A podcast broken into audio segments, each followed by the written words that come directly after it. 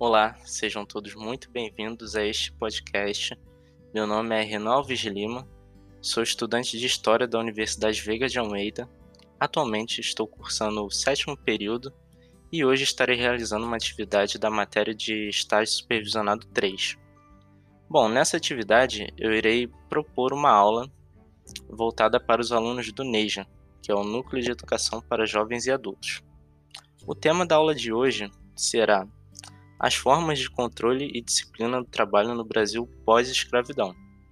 Eu irei enfatizar um pouco o contexto do Rio de Janeiro nessa aula, visto que minhas referências são voltadas para Rio de Janeiro.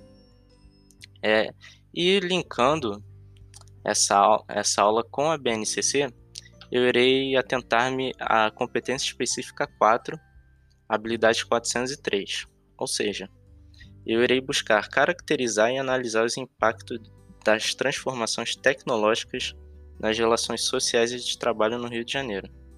Eu irei também falar sobre a questão das, das opressões, das violações dos direitos humanos e das desigualdades sociais.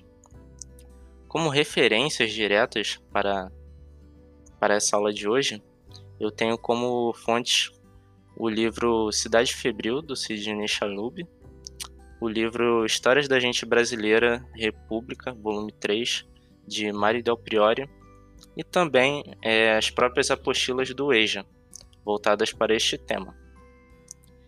E entendendo que o tema é muito amplo e tem muito assunto a ser abordado, eu irei dividir em duas aulas. Primeiramente, nesse podcast que, que vocês estão ouvindo, e depois irei apresentar também a continuidade em um vídeo.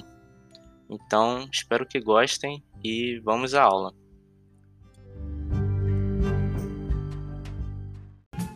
Que tristeza que nós sentia, cada palma que caía, doía no coração. Bom, espero que tenham gostado da música que escolhi como introdução para a nossa aula. É, ela é uma música do Adoniran Barbosa, feita em 1951, chamada Saudosa Maloca. Ela fala do período do bota abaixo, da derrubada dos cortiços e da reação popular quando viram suas casas sendo derrubadas pelo Estado. Como nosso tema é, irá falar, como nós iremos falar sobre formas de controle e disciplina do trabalho no período pós-escravidão, é, é muito pertinente a gente abordar esse tema, essa música. Mas, primeiramente, acho que precisamos contextualizar e entendermos como era o Brasil no século XIX, no período escravista. Bom, o Brasil no século XIX, no período escravista, vivia um, uma espécie de transição. É, ao passo que a Europa é, se modernizava, trazia os ideais do capitalismo, da modernidade. É, o Brasil ainda viveu uma sociedade escravista com uma forte herança colonial. Sua indústria era altamente dependente é, de mão de obra escrava e era dependente também do setor agrário, ou seja, era uma sociedade escravista. O Rio de Janeiro, por exemplo, apresentava a maior concentração de escravos desde o Império Romano. 38% da população é, era escrava. Também podemos perceber que as novas tecnologias oriundas da, do processo de industrialização, da inserção do Brasil no, nesse novo sistema, né, no sistema capitalista, e o processo de transição do Brasil para a modernidade, entre aspas, é, foi um processo que não atendeu a todos. Ah, na região central do, do Rio de Janeiro, é, a população que, por exemplo, trabalhadores autônomos, tinham que residir na área central por, por eles não conseguirem utilizar-se de bondes, por não, não terem renda ou, ou de transporte, não conseguiam é, terem acesso à mobilidade. Então, essas tecnologias vieram para o Brasil, é, as indústrias vieram para o Brasil, mas elas vieram para atender interesses de uma elite. Enquanto isso, é, os pobres, né, os ex-escravos, os moradores de cortiços eram tidos como um atraso para a cidade, como algo que atrasava o progresso da cidade e, portanto, deveriam ser combatidos e os cortiços deveriam sumir da região central do Rio de Janeiro, é, a partir da ótica das elites. Um exemplo que posso dar é, foi, foi o caso ocorrido em 1870, onde uma epidemia de febre amarela assolava todos os imigrantes que os imigrantes europeus que vinham para o Rio de Janeiro. Então, era tida inclusive como uma doença do, dos estrangeiros, dos imigrantes. E a partir disso, o Império é, teve uma forte preocupação com a febre amarela, pois eles entendiam que a modernidade ela viria é, dos europeus, dos imigrantes europeus, que além de trazerem suas ideias para o Brasil, modernas, né, é, eles iriam também embranquecer a população.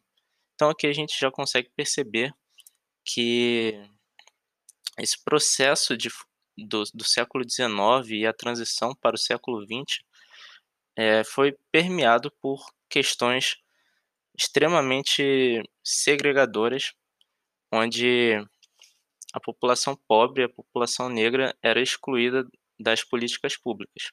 Tanto que doenças que assolavam, em maioria, é, os moradores de cortiços, pessoas pobres, como por exemplo o cólera, é, não tiveram tanta, é, tanto interesse do Império em serem combatidas naquele momento.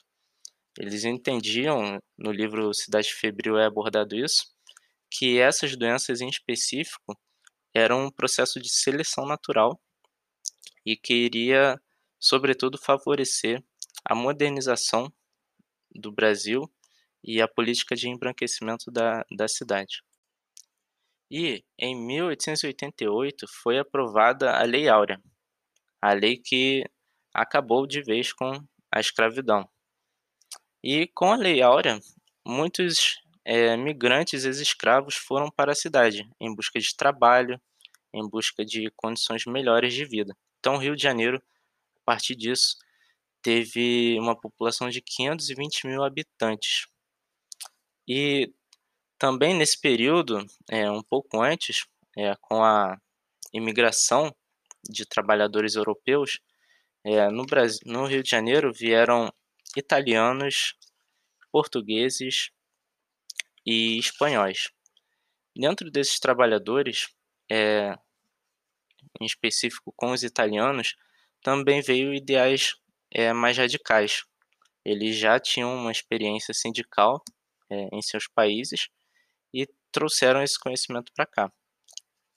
É, no caso dos italianos, o pensamento anarquista e sindicalista é, veio para o Brasil e no período de 1892, por exemplo, eles começaram a organizar é, manifestações de 1 de maio, organizar sindicatos e organizar os trabalhadores. Bom, e após a abolição da escravidão e preocupados com as consequências da abolição da escravidão, é, a Câmara dos Deputados do Império do Brasil é, organizou diversos debates sobre essas questões.